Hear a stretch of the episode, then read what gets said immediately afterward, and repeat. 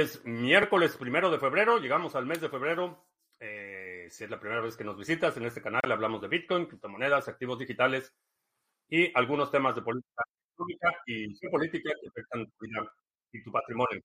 Estamos transmitiendo en vivo audio y video vía Facebook, Twitch, Twitter, Odyssey y ya tenemos Estamos transmitiendo también en YouTube, solo para miembros de la banda Centavera, y vamos a darle la bienvenida a Sebastián, que ya es miembro de la banda Centavera, que bueno, fue la única forma que encontré para poder seguir transmitiendo en YouTube y que no nos cierran el canal por andar diciendo libremente lo que opinamos.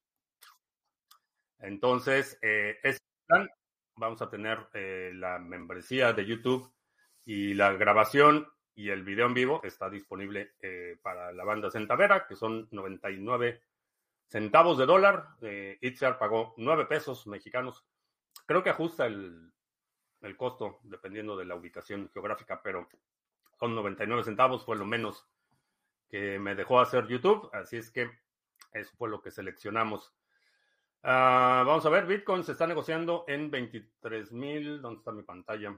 23.446. Eh, acabamos de cerrar una gráfica, perdón, una, una vela de cuatro horas. Estábamos checando en el pre-show la gráfica y la vela de cuatro horas se ve bastante optimista. Muy bien. Eh, entonces, vamos a iniciar. Wiskeborg, ¿qué tal? Excousen. Eh, Itziar, como sigo bastante bien, eh, la verdad es que muy bien la terapia. Eh, mañana tengo otra sesión. Es un poco dolorosa en el momento de la sesión, pero los resultados bastante, bastante buenos. Manuel en Valparaíso, ¿qué tal? Uh, Pedroski 31. ¿Qué tal? Roberto Jiménez dice que me está viendo en YouTube, pero no está el icono de la membresía. No sé, ¿está pública la transmisión en YouTube? Está sospechoso. Ah, es que está como visibilidad pública. Según yo sí lo había cambiado a Members Only. Perdón.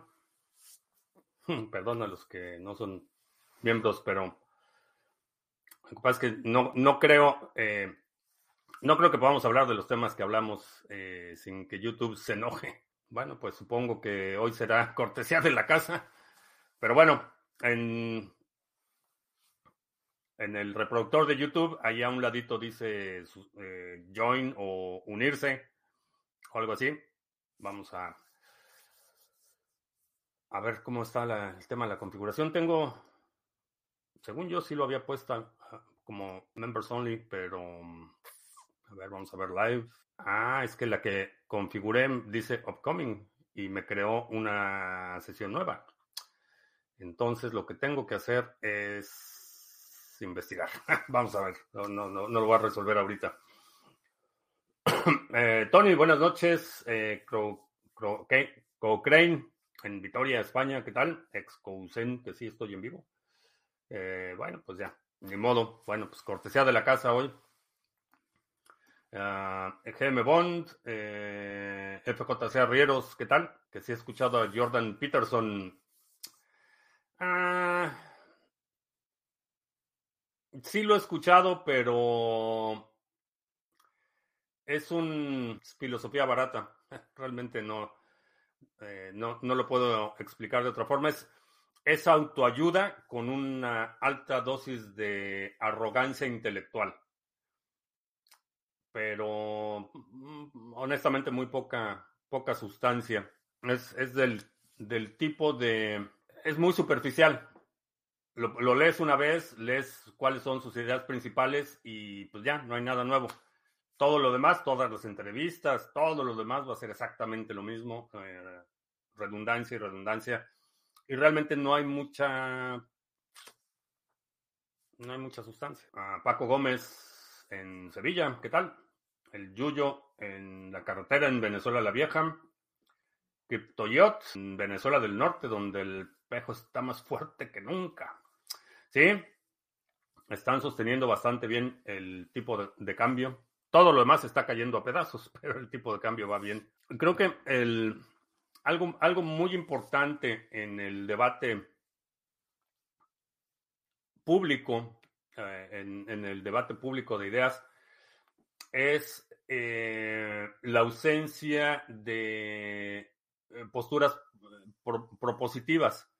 Todo el mundo se queja de todo y, parece ser que hay toda una industria informal, porque históricamente los medios de comunicación han, han, cubierto ese espacio, pero parece que hay una, toda una industria dedicada a únicamente a la denuncia. Cuando viene la parte propositiva de, bueno, ¿cómo lo resolvemos? Pues ahí ya no hay, ya nadie opina.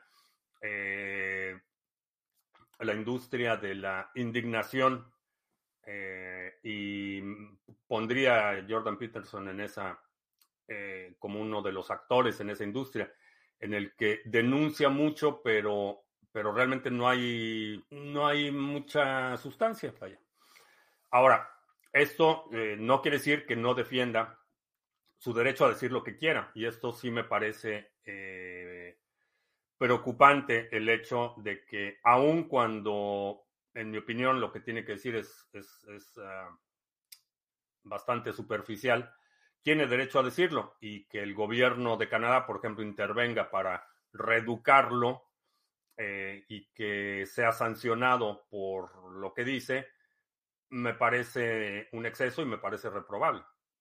Creo que aun cuando está equivocado, aun cuando no comparto sus ideas, eh, defiendo su derecho a, expresarlas y a sostenerlas sin tener que ser sujeto a presión del gobierno o a sufrir amenazas eh, por lo que dice.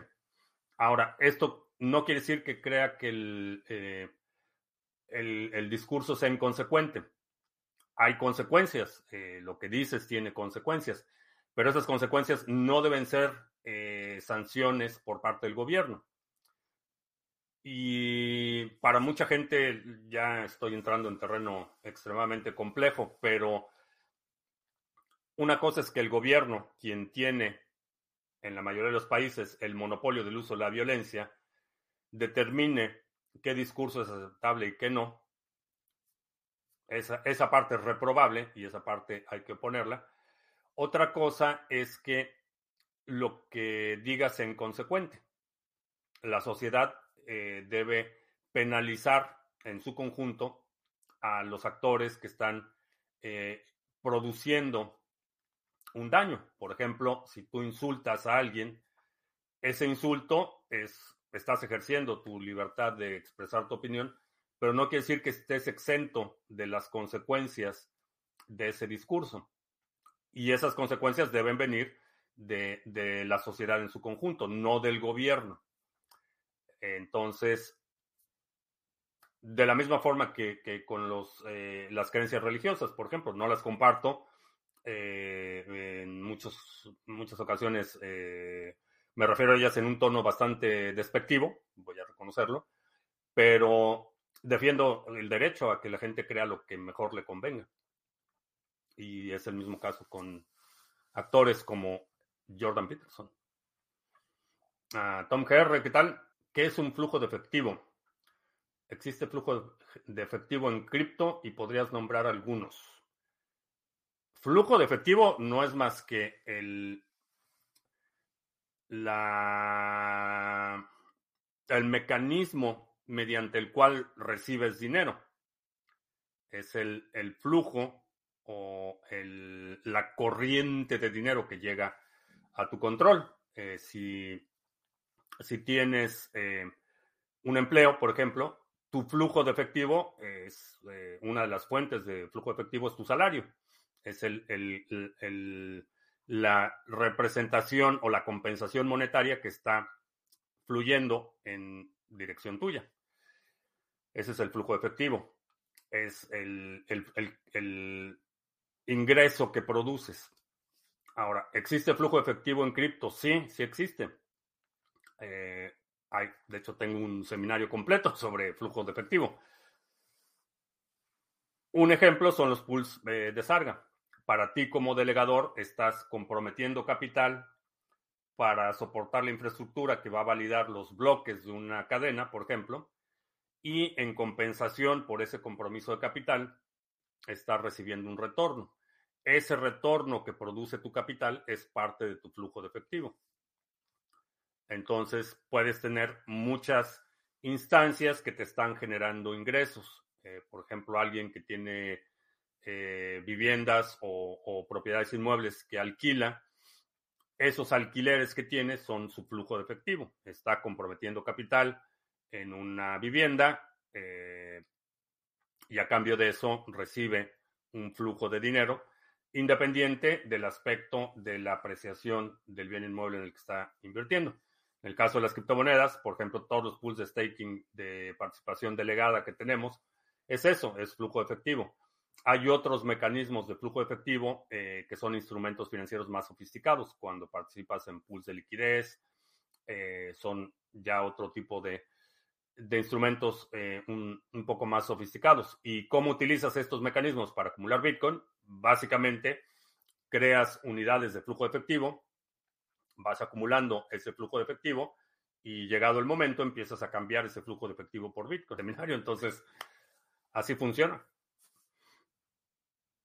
Sobre los planes nucleares de Corea del Norte que tienen preparado para este año. No he visto los planes de este año de Corea del Norte. Eh, toda la tecnología nuclear de Corea del Norte depende de China. Y buena parte de la, de la comida depende de China. Entonces, eh, sería más interesante pensar qué opinan los chinos de tener un, un estado tan beligerante que parece ser que va aprovechar la oportunidad para expandirse. Vamos a ver, la stablecoin de Cardano. Digit empezó a operar apenas ayer. En los comentarios iniciales parecen ser bastante buenos, eh, bastante positivos. No he visto la parte de la estabilidad algorítmica, shorts y criptominutos. Sí, vamos a continuar con eso. Necesito retomarlo. Estado eh, un poco atrasado en mis pendientes, pero sí, vamos a, retomarlo. Astrea, ¿de qué me perdí? Eh, no sé exactamente. Si me das una, ventana de tiempo, a lo mejor te puedo actualizar un poco. ¿Qué billetera de Lightning Network utilizas? Eh, yo utilizo Blue Wallet y, utilizo nodo completo. Entonces, realmente la, que utilizo así para transacciones en el teléfono en corto es Blue Wallet. He escuchado, eh, digo, hay muchas opciones de, de, carteras de Lightning Network, pero la que yo utilizo es Blue Wallet. Relax Music, uh, que se ha hablado del discurso de Powell. No del discurso, pero estaba, de, de hecho empezamos en el pre-show, estábamos hablando de este mecanismo de la manipulación de la tasa de interés como uno de los recursos que tienen los bancos centrales para desacelerar o acelerar la economía, incentivando o desincentivando el consumo. La diferencia es que, a, a diferencia de muchas economías del mundo, aquí la economía no solo de bienes duraderos, sino del consumo cotidiano, depende del crédito. Eh, la gente aquí, para, para, para, mal o para peor, la gente aquí depende del crédito, del crédito para su consumo diario. En muchos países únicamente obtienes un crédito cuando vas a comprar algo poco más caro, este, a lo mejor una lavadora o electrodomésticos, algo que puedes ir pagando y tomas un crédito para eso. Hay, eh, en, en, muchos países eh, los créditos se reservan un crédito hipotecario para una propiedad o un vehículo, pero no se utiliza la tarjeta de crédito para pagar el supermercado o para pagar eh, la factura de luz. aquí sí. Entonces, un incremento en las tasas de interés, ¿y qué es la tasa primaria? suben la tasa el 0.25% y la tasa de interés que tú pagas en tu tarjeta de crédito sube dos o tres puntos porcentuales. Entonces es, es muy problemático, el efecto es inmediato y no es un efecto en cascada, como sucede en muchas economías, donde subes el costo del financiamiento y hay un proceso en el que se va eh, transmitiendo el impacto de esa subida en las tasas de interés. Entonces suben los créditos hipotecarios, eso afecta a la industria inmobiliaria, el sector de la construcción, bienes duraderos, pedidos de largo plazo, vehículos, etcétera, y va viendo un efecto de cascada hasta que llega al consumidor. Aquí el consumidor es impactado de forma inmediata en, cuanto suben las tasas de interés. Y obviamente es un, un, efecto doble porque afectas a los proveedores y a los consumidores de la misma forma y en el mismo momento. No hay un, un atenuamiento del impacto en la, movida de las tasas de interés. Entonces, es insostenible. Vaya, eso es algo que me estaba acordando el otro día, que una de las primeras cosas que me causó mucha curiosidad cuando eh, me, mudé a Estados Unidos, empecé a vivir aquí, es cómo eh, cómo funciona este asunto del crédito, donde todo, todo es a crédito y, y, una de las preguntas que me hacía constantemente es, bueno, a final de cuentas, ¿quién paga todo? En algún momento alguien debe pagar algo, ¿no? Este, si, si puedo comprar muebles a crédito, coche a crédito, casa a crédito, todo a crédito, ¿quién paga o alguien, alguien en, algún momento debe de pagar? Y en el 2008 entendí que, pues no, que al final de cuentas nadie paga y, y pasa lo que pasa. Pero eh, vamos para allá otra vez. Traperlo en la ciudad de la Alhambra. Hace tiempo que no te veía. Qué bueno que estás por acá. Cantabria 22, tarde pero sin sueño. Adirciño en Colombia. Ah, ¿Por qué es tan importante para el estadounidense el 401k?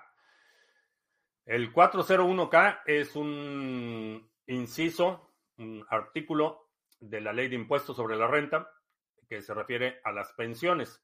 Es una forma de pensión es una cuenta de pensión eh, individual y es una cuenta para el retiro. Por eso es tan importante. Generalmente quienes tienen este tipo de inversión es eh, eh, la clase media.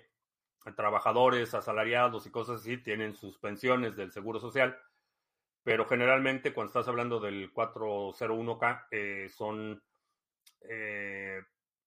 pensiones de empresas privadas, de empleados eh, generalmente de nivel medio.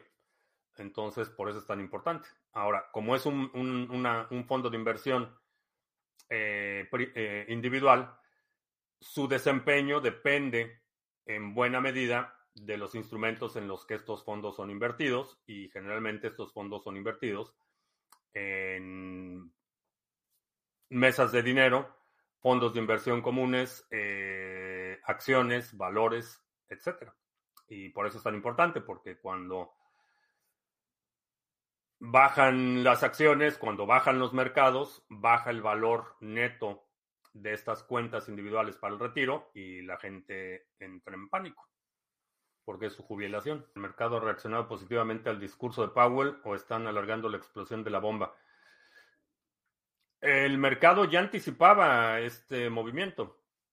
Eh, mencionaba en, la, en el pre-show que, por ejemplo, CarMax, uno de, de las empresas más grandes de venta de vehículos usados, supongo que del mundo, por la cantidad de vehículos, mueven una cantidad de vehículos obscena, están suspendiendo la compra de vehículos eh, este trimestre.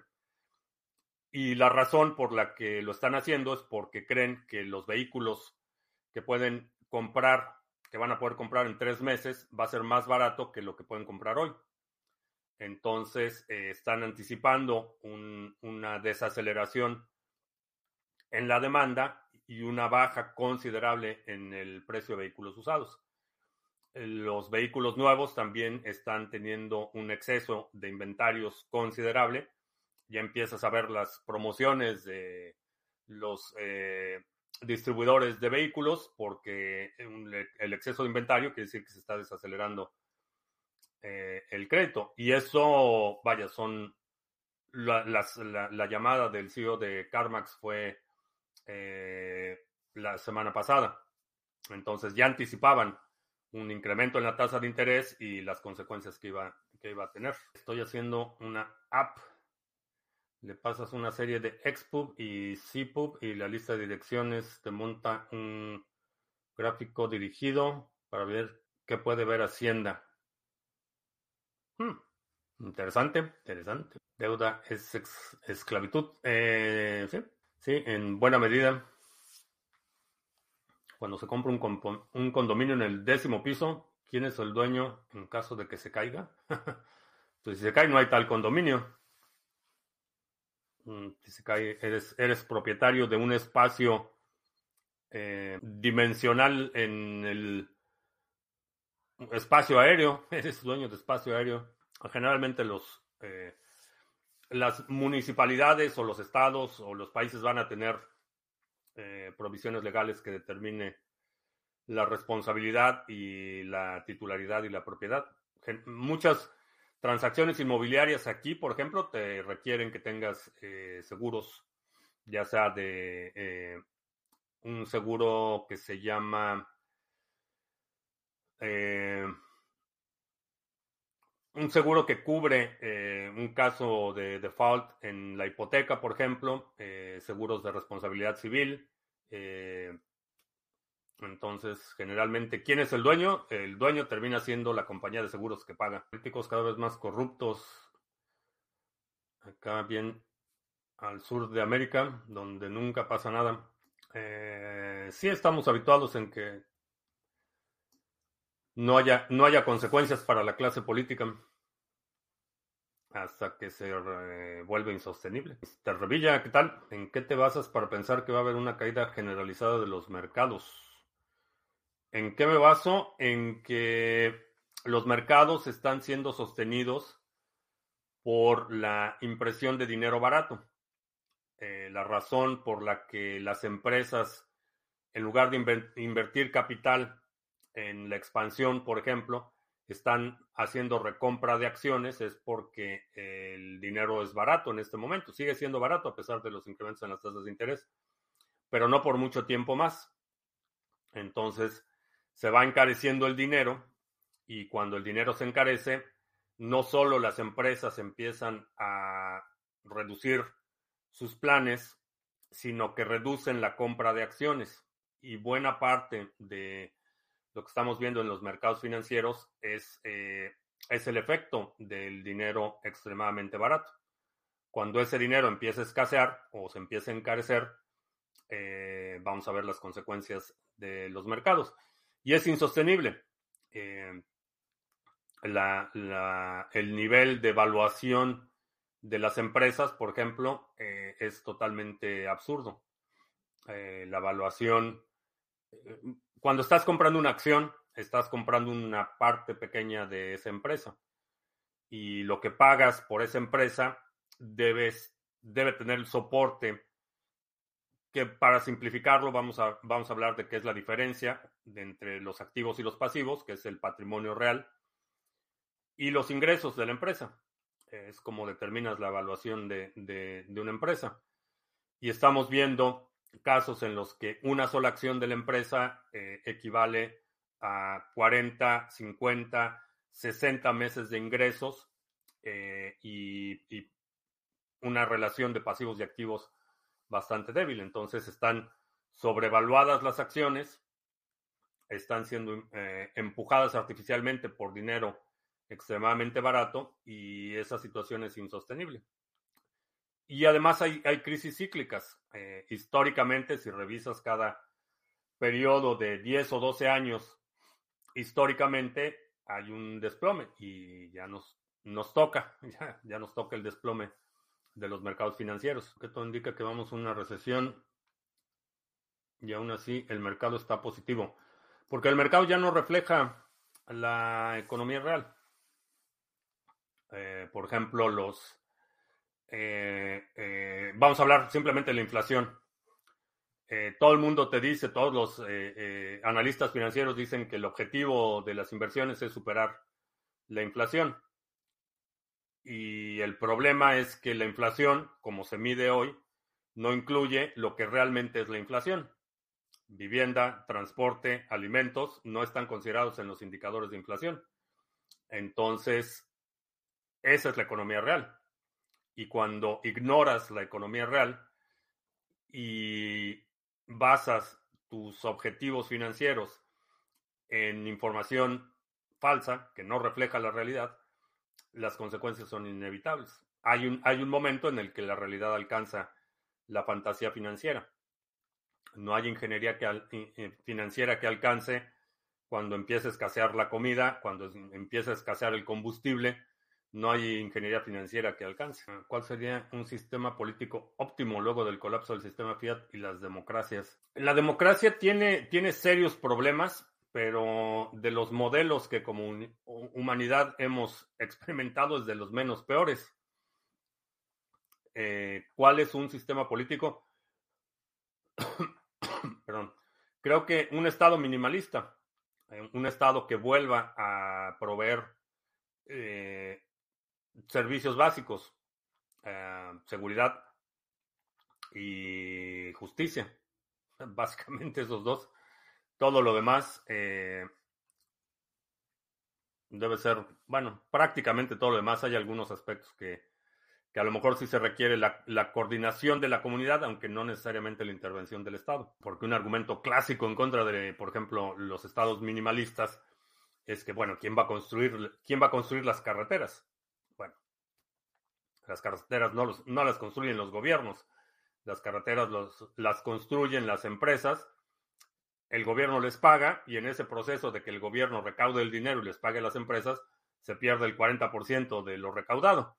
Entonces, eh, si buscamos mecanismos de coordinación en los que el gobierno no intervenga y las empresas hagan lo que hacen, que es construir carreteras, eh, creo que estaríamos mucho mejor. Debido a la subida de tipos, entonces no ves a BTC volviendo a su all-time high. Si va a regresar a su all-time high, no sé cuándo.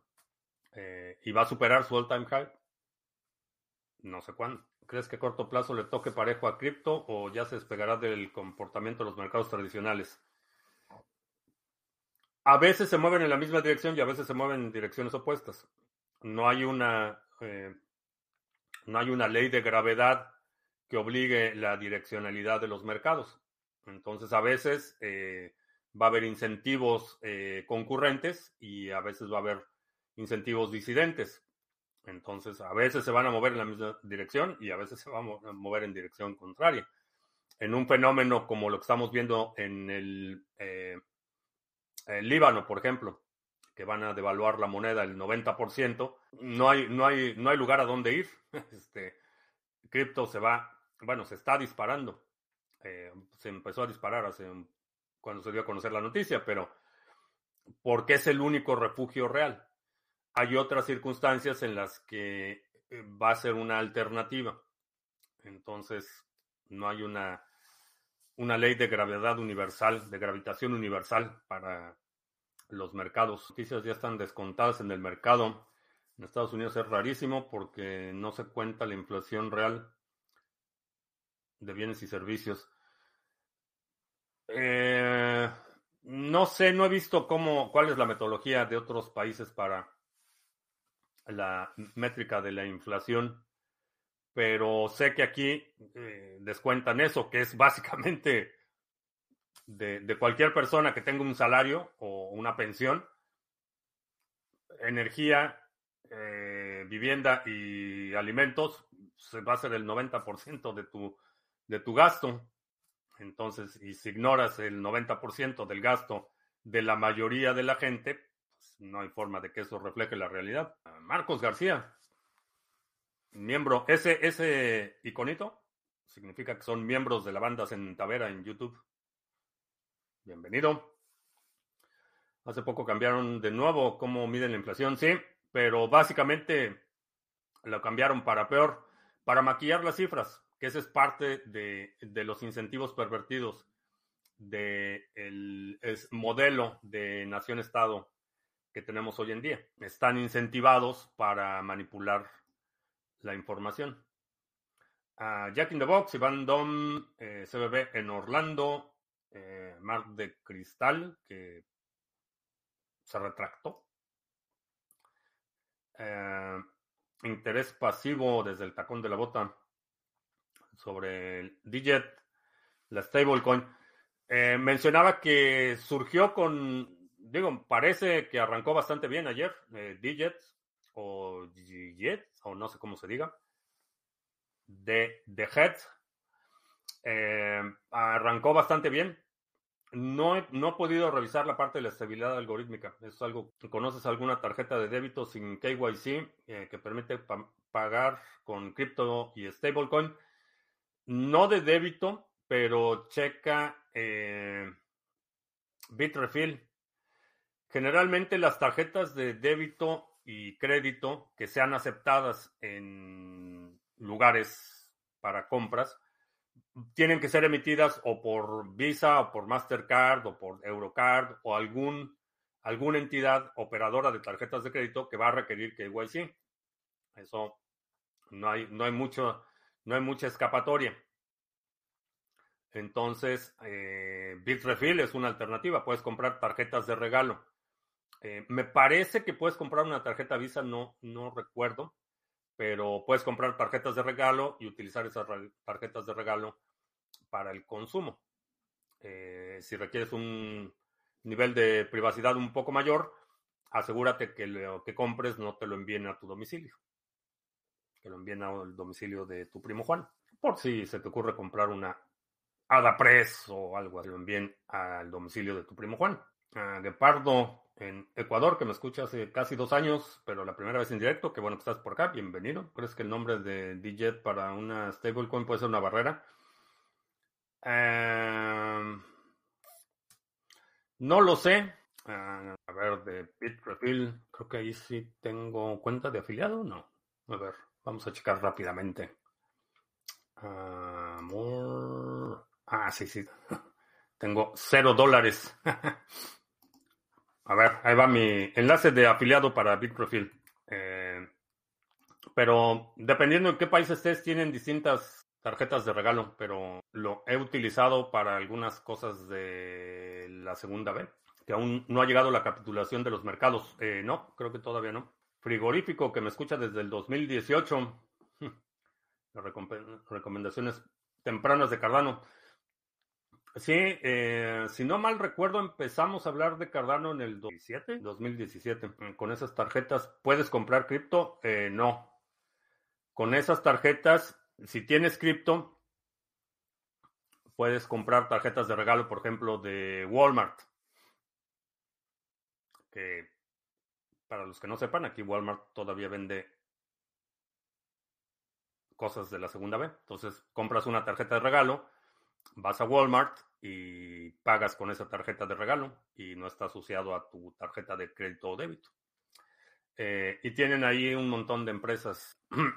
bueno, pues vamos a ponerlo. Ya hicimos el, ya les hicimos comercial, pues vamos a hacerle el comercial completo. Bitrefill, eh, eh, Bitrefill es la, la página. Y bueno, por supuesto que depende de en qué país estés. Eh, va a cambiar un poco el asunto, pero por ejemplo tienen tarjetas de, de Amazon, de Apple, de Walmart, eh, productos de entretenimiento, telecomunicaciones, este, viajes, eh, hay un montón de... Vamos a ver las top en Estados Unidos. Eh, Amazon, Walmart, Home Depot, Apple, Uber, Airbnb, tiendas de deportes, tiendas de ropa, eBay. Pues, tienen ahí un montón de... Por ejemplo, para Villa Satoshi podría utilizar criptomonedas para comprar tarjetas de regalo de Home Depot o de Lowe's y comprar los materiales ahí, por ejemplo. Pero chécalo y Operan en varios países. Sí, operan ahí en un montón de países. Chécalo, Bitrefill. Es una buena opción. Creo que es una muy buena alternativa a la idea de tener una tarjeta de crédito débito vinculada a cripto. Mala idea. ¿Se pueden programar contratos inteligentes con Python para Bitcoin o Cardano? Eh, no. Python te va a servir para, eh, por ejemplo, interfaces gráficas o para interactuar con APIs de los nodos, pero para codificar el contrato en Cardano necesitas hacerlo en Plutus, que es el subset de Haskell eh, especializado. Tienes cierta eh, sintaxis que debes seguir para la ejecución del contrato. Y en Bitcoin mm, puedes utilizar Python para construir transacciones, no para ejecutar contratos. Tienes un Lightning Address en YouTube para en Twitter para enviarte donaciones. Eh, no, no tengo. Ah, sí tenía, tenía una de, ¿cómo se llamaba? Me olvidó cómo se llama. Un, proyecto de un desarrollador español que era para enviar propinas en Lightning Network. O sea, compras tarjetas de regalo con BTC o USDT, puedes comprar donde quieras sin usar tarjeta de crédito o débito. Es correcto. Y Bitrefill acepta eh, no solo Bitcoin, eh, tiene las opciones de. Aquí estaba. Ah, aquí está. Eh, Bitcoin, eh, On-Chain y Lightning, Ethereum, USDC, USDT, Binance Pay, Litecoin, Dogecoin o Dash. ¿Aceptan Dash? si, te, si te quieres deshacer de algo de Dash, ahí está Bitrefill. Te lo acepta. Ah, para lo de. Eso todavía no lo puedo comentar, pero estoy pensando algo. Tengo, tengo ideas. Me tocará usar VPN para que no te venden gift card de Amazon con mi ubicación. Ah, creo que sí. No sé exactamente con Amazon cómo funciona. Eh, varía mucho de un país a otro, entonces no, no sé, necesitas checar en tu país cómo, cómo funciona eso. Desde España en Bitrefill se puede comprar prácticamente de todo. Eh, sí, Aquí también puedes comprar. La cuestión con los gift cards de Amazon es la entrega. En algunos países el problema no, no va a ser hacer la compra en Amazon, sino la entrega de Amazon. Y van sin vacuna. Dice que yo lo uso y funcionó bien. Sí, esa tarjeta Bitrefill lo puedes asociar a Metamask. Es cuando vas a originar la transacción. Eh, la puedes enviar desde Metamask, entregar todo el Estado, empresas privadas, es una pésima idea. Que el Estado lo controle todo es peor que pésima. Eh, que el Estado se asuma como propietario, no solo como custodio del patrimonio nacional, es una desgracia.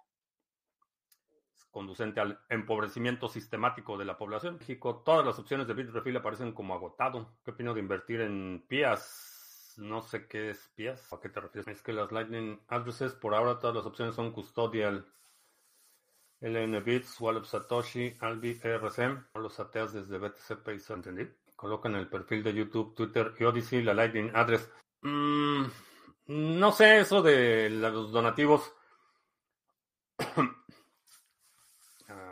No estoy seguro de que quiera pedir donativos. Generalmente prefiero dar algo de valor a cambio de tu dinero. Y los donativos, mm, no sé, no, no, me, no me convence. Para algún proyecto específico, sí. Si hay alguna idea que creo que puede traer valor y que puede generar algo para ti, entonces a lo mejor sí hacemos algo. Eh, he hecho proyectos en los que invito a la comunidad y recibo dinero de la comunidad en una forma u otra pero es porque estamos generando valor. Eh, el simple donativo, Amazon va con tarjeta de regalo. ¿Saben quién usa la tarjeta de regalo? Ah, sí.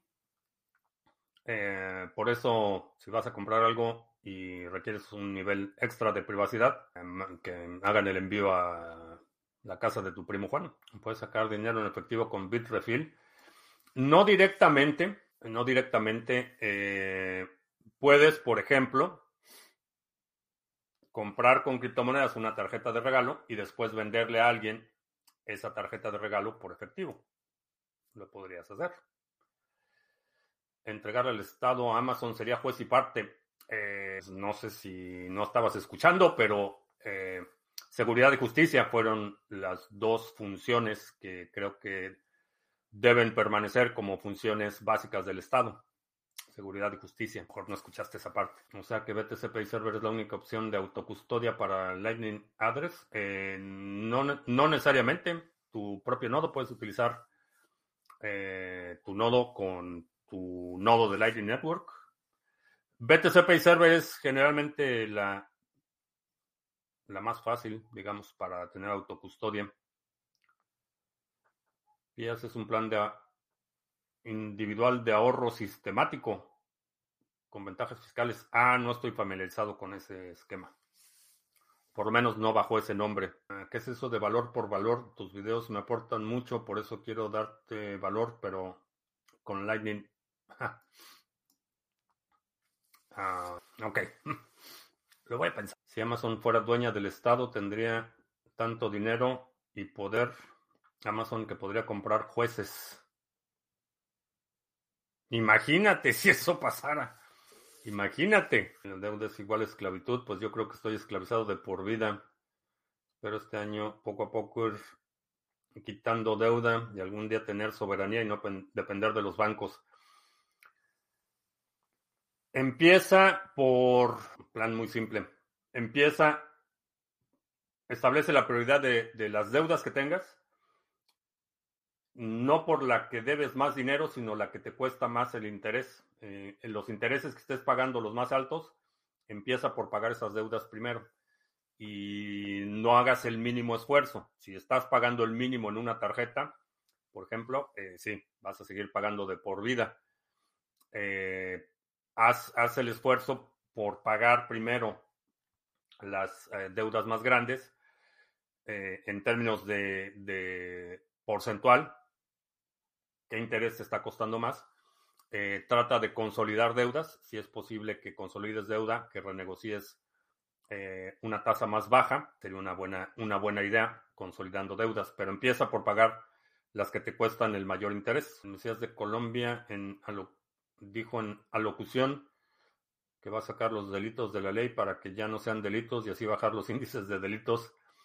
Eh, sí, fue algo así como lo que hizo China eh, para combatir la pobreza, lo que hizo fue bajar el, nivel de pobreza. Dijo, ahora ser pobre está más abajo, entonces ya acabamos con la pobreza.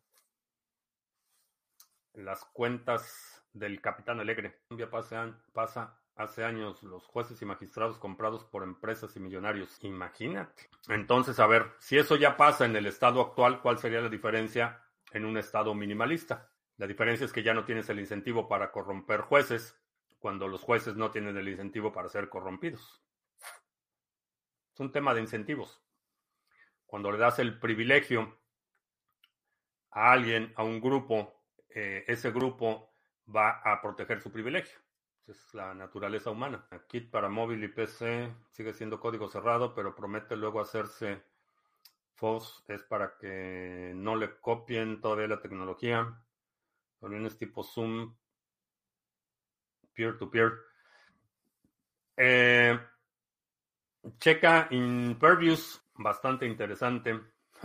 Dog Lover nos está escuchando en Podbean. Ya son más de las tres.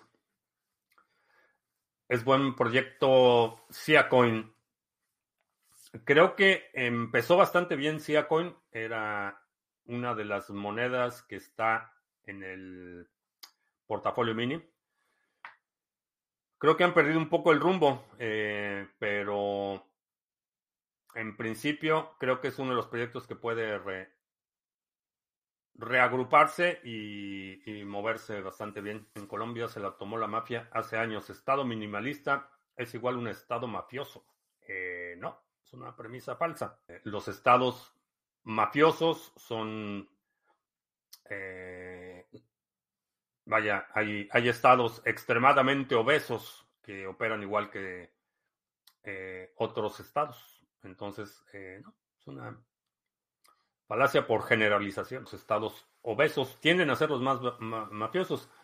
Eh, ¿Quién fue el que dijo? Uno de tus superhéroes, no sé si Marx o Lenin fue el que dijo que la esencia de la burocracia es el secreto y por eso es que el Estado soviético se colapsó y por eso es que muchos estados crecen a un punto en el que son insostenibles y se colapsan. Eh, desde el Imperio Romano hasta más recientemente la Unión Soviética.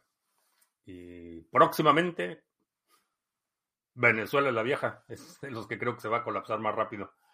Que ya el grado de, de obesidad, ineficiencia y fricción que existe para el sector productivo honestamente no sé cuánto más tiempo vaya a aguantar próximamente el país de Amazon. Eh, pues Amazon ya, ya maneja más dinero que muchos países. Eh, tiene una operación mayor que muchos países. Entonces podrías decir que ya eh, Amazon es, es, supera a muchos estados soberanos. Que tampoco es algo nuevo. No es algo que deba sorprender. Ha sucedido. La compañía de Indias, por ejemplo, una empresa multinacional que eh, superó muchos estados soberanos y, bueno, históricamente ha habido empresas, General Motors en su momento, o sea, no es nada nuevo. ¿Qué hacemos los que estamos en Venezuela la vieja? Repite después de mí, Bitcoin, balas, bolillos, botica, biblioteca y banda. Próximamente, ah, Liquid. Si te refieres al Liquid de la red federada, si estamos hablando de lo mismo, porque hay, varios liquids, pero estamos hablando de la red federada. No soy fan de, Es un modelo de confianza que no me da mucha confianza, las redes federadas. Es una especie de oligarquía, donde tienes un grupo selecto que determina qué transacción es válida y qué es no, por lo tanto determina la propiedad. Entonces las redes federadas mm, no me convencen del todo. Y bueno, pues con eso terminamos. Ah, vivir en Irlanda. Ah, si eres eh, ciudadano europeo, es una buena opción. Si vives fuera de la zona europea, no tanto, porque ya Europa le está poniendo muchísima presión para que suba los impuestos. Entonces, si vas a migrar de, dentro de la eurozona, es una buena alternativa. Si vas a migrar fuera de la eurozona, no, porque ya le están poniendo muchísima presión para que cumpla con los objetivos de la Unión Europea y eso, los objetivos es básicamente que suba los impuestos de forma desenfrenada, que sea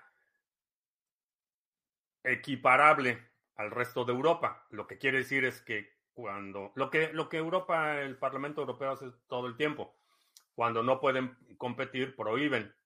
Entonces eh, los países de Europa se están quejando que los impuestos eh, menores en Irlanda para las empresas es una desventaja o, es una ventaja injusta. Entonces, en lugar de que ellos se pongan a competir, lo que van a hacer es prohibir la competitividad de Irlanda pero como destino dentro de la eurozona, creo que es una buena idea.